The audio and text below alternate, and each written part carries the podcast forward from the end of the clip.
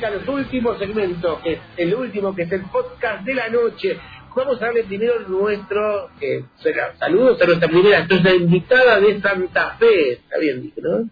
Es Aldana Marcolini, muchas gracias por sumarte acá a nuestra ronda de periodistas, de críticos del cine argentino hoy, Esteban Jordan por segunda vez ya también desde la casa, y bueno, recibimos a los viejos amigos, a los nuevos, que también es Bruno Calabrese. ¿Cómo vamos, Bruno? ¿Cómo andas, Javier? Acá también y con mi marido, marido, marido haciendo la conducción. ¿Qué vamos a debatir hoy, chicos? Yo estuve mirando algunas series eh, y, bueno, hay noticias de, estrenos de Netflix. Pero películas, esta semana estuve bastante flojo porque maratoneé. Maratoneé una serie que estrenó la cuarta temporada. Bueno, empezamos al revés. Pero bueno, vamos, ¿qué, qué maratoneaste? Ya que empezaste vos que tomaste la delantera. Sí, me, me ¿qué serie? Eh, The Last, es una serie que no es, de, no, es de, no es de ahora, pero estrenó la cuarta temporada, que es The Last Kingdom. Que ah. es eh, para la gente que le gustó Vikingos, la serie Vikingos de medieval, de, la época en que los vikingos invadían Inglaterra. Esto es, la, es una historia más o menos similar, ocurre en los mismos años, pero eh, desde el punto de vista de un tipo que es inglés, que es mitad inglés y mitad vikingo porque es inglés, pero lo secuestra a los vikingos, entonces termina adoptando las eh, características de los vikingos, pero eh, viviendo, eh, siendo inglés. Entonces no es de ni un lado ni en el otro, y va viviendo todas las guerras de los vikingos a lo largo de estas cuatro temporadas que tiene la serie. Yo ahora en este momento estoy en la tercera, ya me terminé, son ocho capítulos de una hora cada una de las temporadas. Está muy buena y está entera en Netflix para que la vean.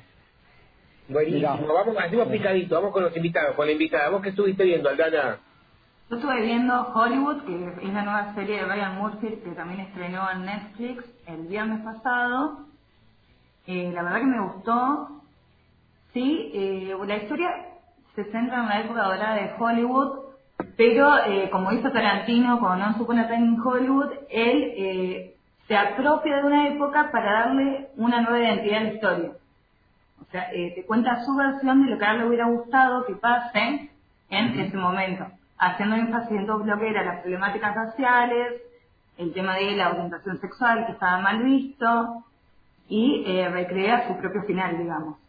Eh, la verdad que me gustó, sí me pareció que le faltaban un par de situaciones de tensión, pero eh, para verla en un fin de semana y maratonearla, la verdad que la recomiendo. Puedes leer la crítica de Lara Marcolini en cineargentinohoy.com.ar, así que ya está online y muy buena. ¿Vos qué estuviste viendo, Bruno? Yo vi películas. Películas, ah, me vi la segunda temporada de, Afterlife, que Ricky Gervais siempre ahí rinde. Eh, me hizo llorar mucho, como la primera temporada. Igual. te da risa Afterlife? Estamos viendo por la primera, nosotros en Canal Volver estamos por la primera. No, a mí me parece muy. Eh, a ver, tiene como esa. Eh, Ricky Gervais tiene esa acidez, su humor ácido. Es que, nada, te, te da lecciones eh, por momento sobre ciertas situaciones de la vida, pero por otro lado, a mí me hizo llorar mucho, da mucho. A ver, es la pérdida, es, es el proceso de duelo de él después de perder su esposa. ¿entendés? En esta segunda temporada se refuerzan muchísimo más algunos personajes que aparecieron así descolgados. ¿entendés? La primera, el cartero, la prostituta, la trabajadora sexual, perdón. Eh, porque eso lo aclara permanentemente. Eh, aparecen mucho más esos personajes y nada, y acá cobran con mucho más protagonismo y hay eh, es otro proceso del duelo de el personaje de Ricky Gervais después de perder su esposa. Y después películas, Vi The Lost, eh, muy linda, la de terror, la de los directores de Good Night Mommy, eh, que la recomiendo. Eh, en la película son dos directores austríacos, una pareja Severin Fiala y Verónica Franz. En esta habían sorprendido con Good Night Mommy, que es una gran película de terror del 2014 la de los dos mesicitos, esos que no reconocen a la madre que vuelve de una cirugía estética. Bueno, acá vuelve una temática más o menos parecida, pero con dos jóvenes que pierden a la madre y tienen que, eh, que se quedan solos en una cabaña con la madrastra, que tiene un desorden psicológico importante. Mírenla, está buenísima. La cabaña está en Avenida Torre en Dimedrano, al fondo, ahí la pueden descargar.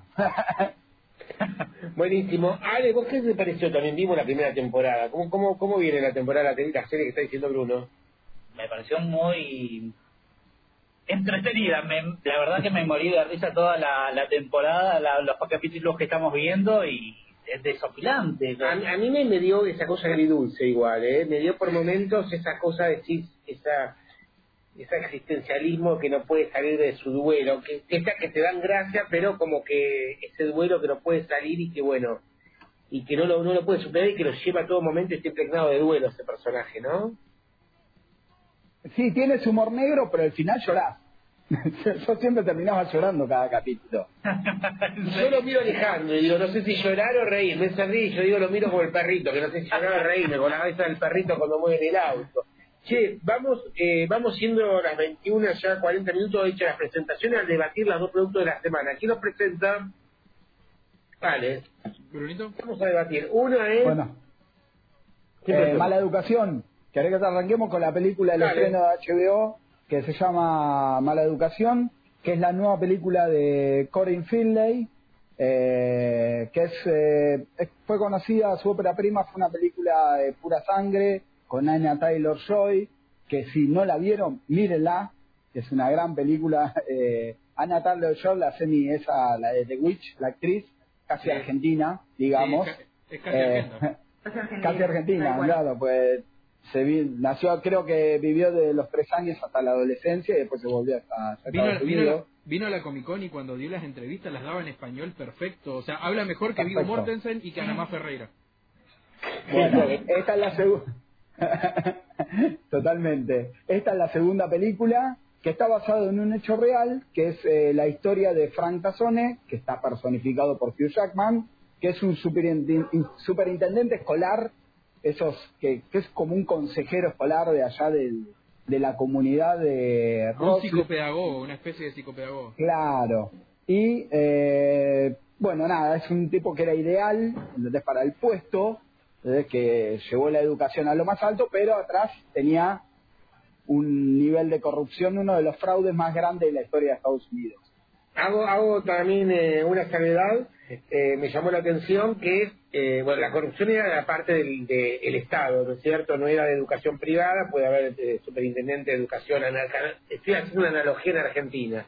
A mí lo que me extrañó, lo que le contaba Alejandro, que siempre cuando vi corrupción, que también Alejandro estaba, ahora podemos contar algunos informes y todo, que es muy común en las, en las cooperadoras, en las escuelas del mundo, pero siempre las cooperadoras, nunca lo vi a nivel eh, en educación, a nivel de los estamentos de educación a nivel superior, que es más difícil, ¿no es cierto? Eso, eso me extrañó, ¿no es cierto? Claro, encontrar lo que sería la corrupción a nivel escolar es muy difícil eh, poder encontrarlo, ya que tienen muchos recovecos por donde poder esconder la corrupción y no y lo que perjudica poder encontrar esta esta corrupción valga la redundancia. Pero y que, que no, no es muy vista porque acá recordemos en por ejemplo en Argentina la plata la tiene corre a través de las cooperadoras en lo que es el estado. Que bueno el director de última siempre la responsabilidad civil la cabeza del director siempre cae. Siempre cae siendo docente porque de alguna manera son responsables de todo. De la escuela. Pero los que están a cargo de la plata, con asambleas y todo, son las cooperadoras, no es el propio director. Acá lo que me asombraba es que el propio director, eh, el, como que ellos manejaban la plata, ¿no es cierto? Las compras y todo. Acá en, la, Argentina, por ejemplo, no no lo hace de esta manera. Sí, es como una, es como una eh, corrupción, pero más institucionalizada, más como si, si vamos a hacer las cosas mal, las hace él, desde, desde arriba. Claro, se centra mucho en eso y no hay organismos de control. Esa es la realidad. Está muy centrado en un organismo y no hay organismos de control. Yo, a ver, yo trabajo en educación y todo ese sistema acá tiene unos organismos de control previo a hacer cada compra. Con lo cual es, es bastante complicado, ¿entendés? Hacer una compra eh, así de esta manera directa como hacen ellos. Eso manejan un fondo. Y eso es lo que pasa, ¿entendés? De esa manera. De ahí, Pero, eh, cuando empiece... Pero aparte te mostraban que ellos tenían incluso como eh, tarjetas de crédito ya con el nombre de la escuela, o sea, tenían acceso directo a la plata, o sea, no, no tenían que pasar por nadie. Claro, claro, es esa la diferencia, ¿entendés? A la educación acá los sistemas, por lo menos eh, en la provincia de Buenos Aires, que tienen un sistema de control que, hay, eh, que, que autoriza las compras. No es un tipo vas con la tarjeta, con el fondo y vas y compras. Tiene, igual hay una comuna, ¿viste? Ahí hay una, una asamblea que fiscaliza, tiene el contador, justamente el contador que, que, que le firma todo, pero en realidad eh, eh, firma todo, pero sin mirar. Sin mirar y también de tener bueno, la sociopatía, porque después la película, como yo le decía Alejandro, como que mira para otro lugar y la sociopatía, como el tipo con esa simpatía, como, como los eh, omnubila todo y hace lo que quiere los maneja a todos, ¿no es cierto? Porque ¿qué le importaba que robe la de abajo? Total, que no le denuncien a él. Creo que sabía de todos los movimientos en la escuela. Eso me extrañó. Sí, sí, tiene como un carisma que va haciendo que, que las personas, o sea, como que les, enrosca la serpiente alrededor del cuello. Eh, a todo el mundo que, que va intentando ponerle un freno. Sí, sí, con doble vida, triple vida, tenía todas las vidas posibles, eh, increíble, increíble, increíble. Pero me pareció atractiva.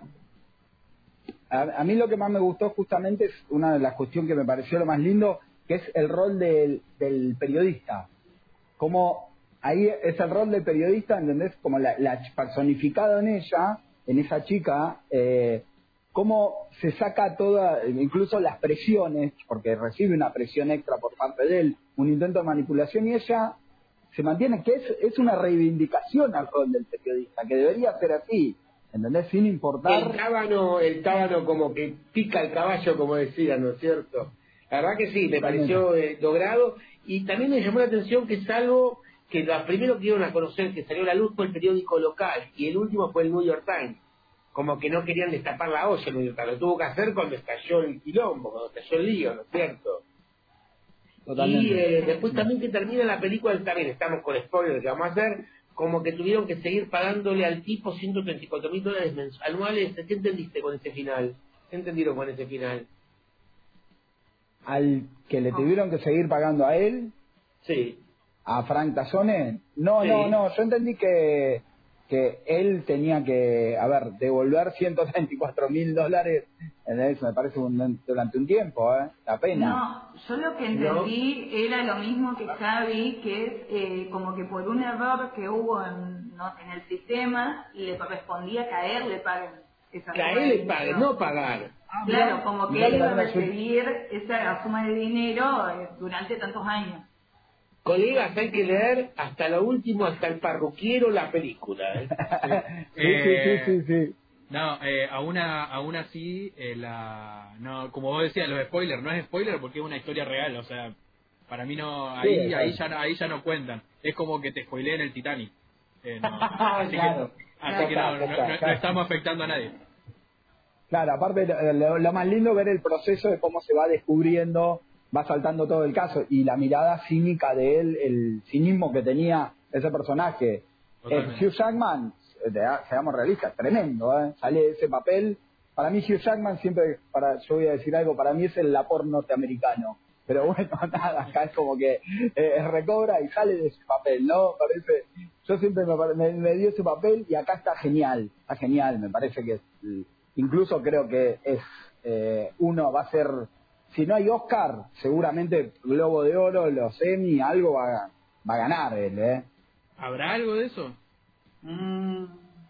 A mí me gustó, esta película no pasó por cine, chicos, es para por Netflix nada más, eh, de No, eh, se, había estrenado, eh, se había estrenado el Festival de Toronto y como tuvo buen, muy buena crítica, HBO la compró y la estrenó. Ah, así. Eh, se ve se ve de todas maneras que están eh, queriendo hacer esto de como no van, van están viendo que no se va a poder estrenar en ningún lado eh, están van a, van a aceptar en los Oscars lo que se decía el rumor que van a aceptar en los Oscars películas que se estrenen en streaming.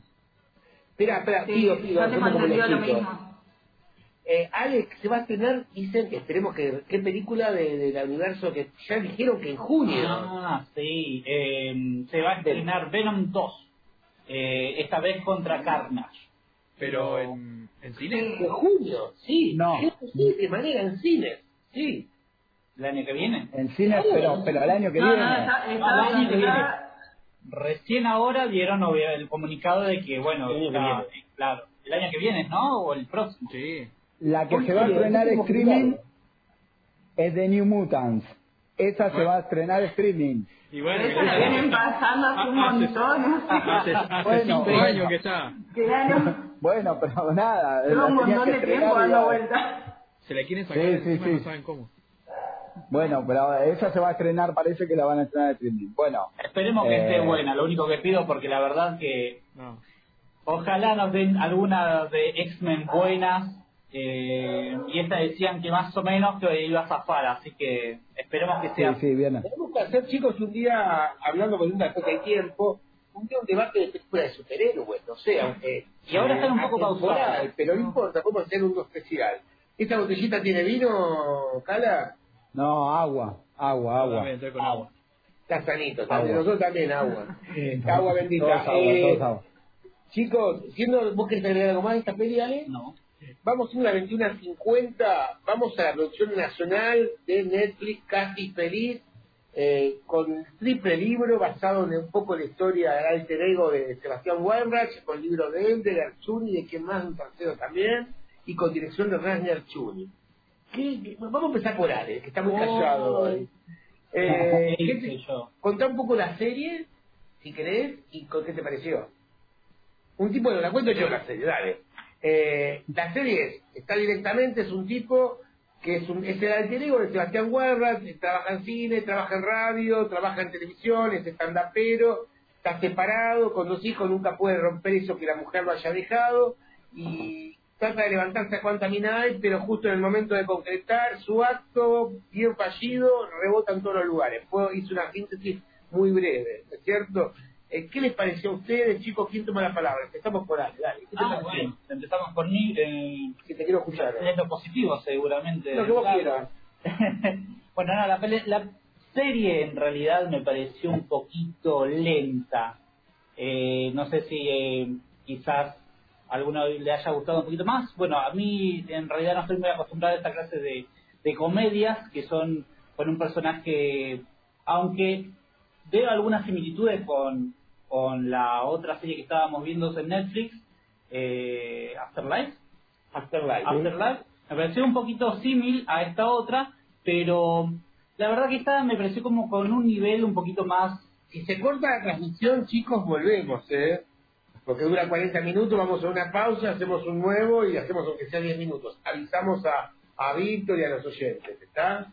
Eh, pero tiene sus tintes de diversión, eso no lo puedo negar, más que nada cuando en el capítulo X, eh, no lo voy a espolear, eh, llega un personaje que la rompe, que es el hermano del protagonista, que tiene una comedia espectacular, tiene una química con este otro, que sería todo lo contrario a lo que es él, y cuando chocan los dos personajes tienen como una, una separación de que los dos son diferentes, pero a la vez se quieren porque como son hermanos, terminan con esa unión eh, y odio, es un entrevero, además de lo que él es básicamente un personaje eh, desdichado, ¿no? Que todo lo que trata de hacer, todo le sale mal.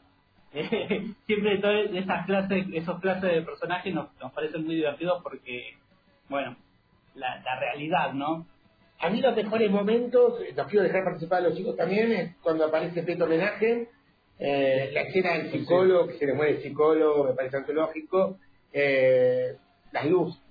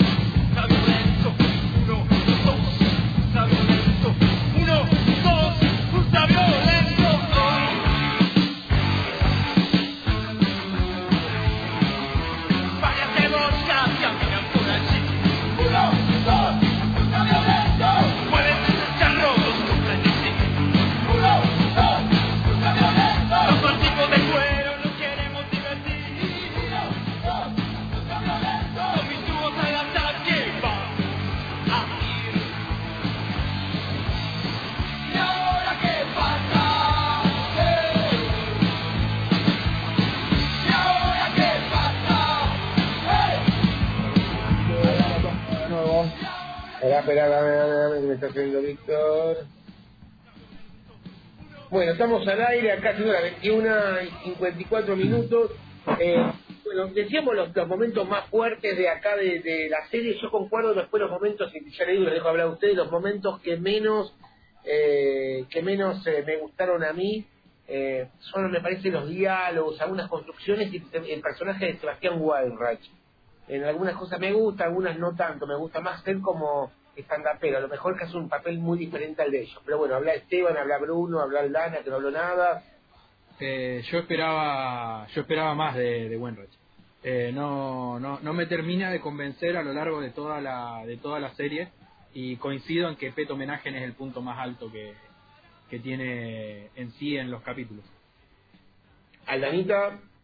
a mí me pareció lo mismo. Eh, creo que la serie tiene sus momentos, como tiene escenas que están muy buenas, hay momentos en los que decae un montón. Eh, lo que sí me gustaron fueron las actuaciones. Eh, eso le doy un punto, pero no no me terminó de, como producto total, no, no me terminó de convencer.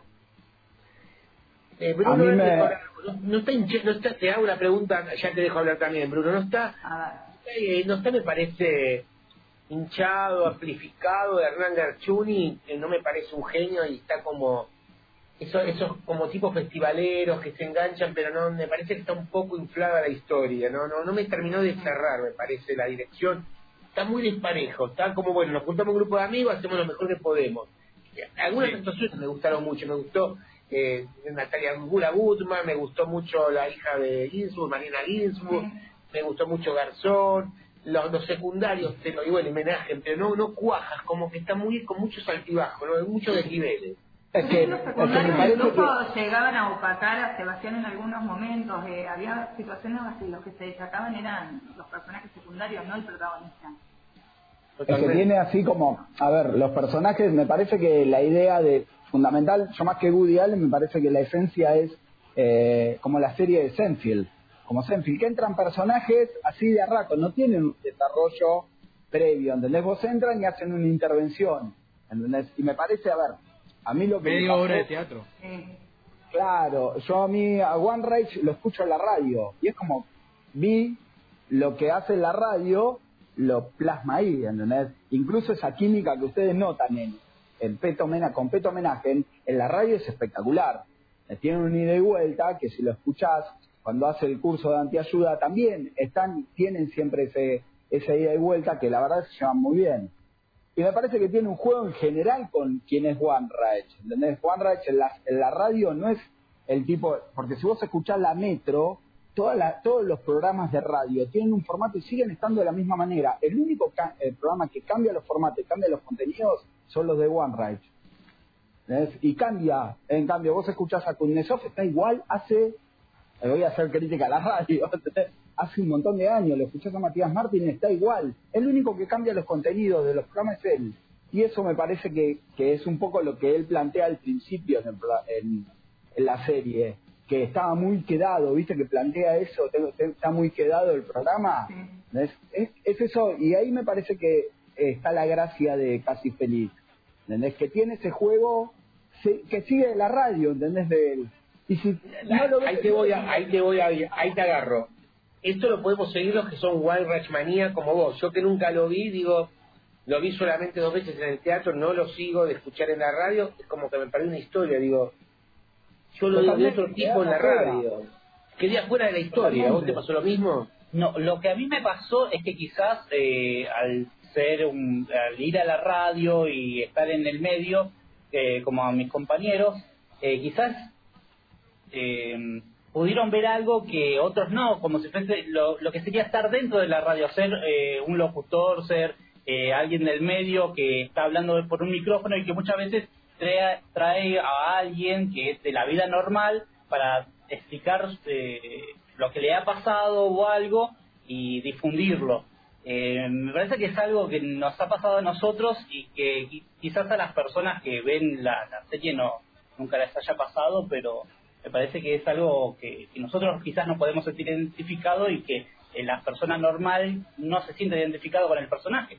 Vos pensás que es Netflix para el mundo, digo, eh, Totalmente. Esto no es para algo más localista, es Argentina, es, es una cosa mundial. Digo, no sé, me, me, me quedé con algunas cosas de más.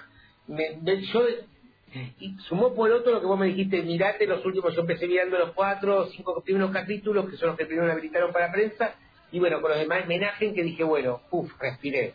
Pero si no era por los de Menagen y por la participación de Garzón, dije, viene para abajo. Y Natalie Pérez también. Natalie Pérez tiene como cierta frescura y vienen todos siempre, ella como actriz tiene como cierta frescura y cierta simpatía. No, no, Por ahí no tiene yo- un desarrollo, me parece que está muy bien también ella. Chicos, redondeamos, redondeamos que estamos llegando a las 22 que no quiero dejar y tenemos que dar paso al otro programa. Lo que creo, como decís vos, los, los actores son muy buenos, los secundarios son muy buenos. Lo que falla, yo creo, es un poco el tema de dirección general y el tema de guion, para mí. ¿Quieren agregar Sí, algo más, cerramos? Sí, no, no, no. eh, para mí está bien. Eh, es correcta y está bien. Eh, me parece que. Está bien. no, tampoco sobresale y en tres años no nos vamos a acordar de, de ella. Para bastante, mí para pasar el momento la bancamos. Y producción nacional, bienvenida a la ficción y bienvenida a la comedia como colorario a Netflix, ¿no es cierto? Claro. Eso, eso vamos a dejar algo positivo. Eso sí, eso es totalmente positivo.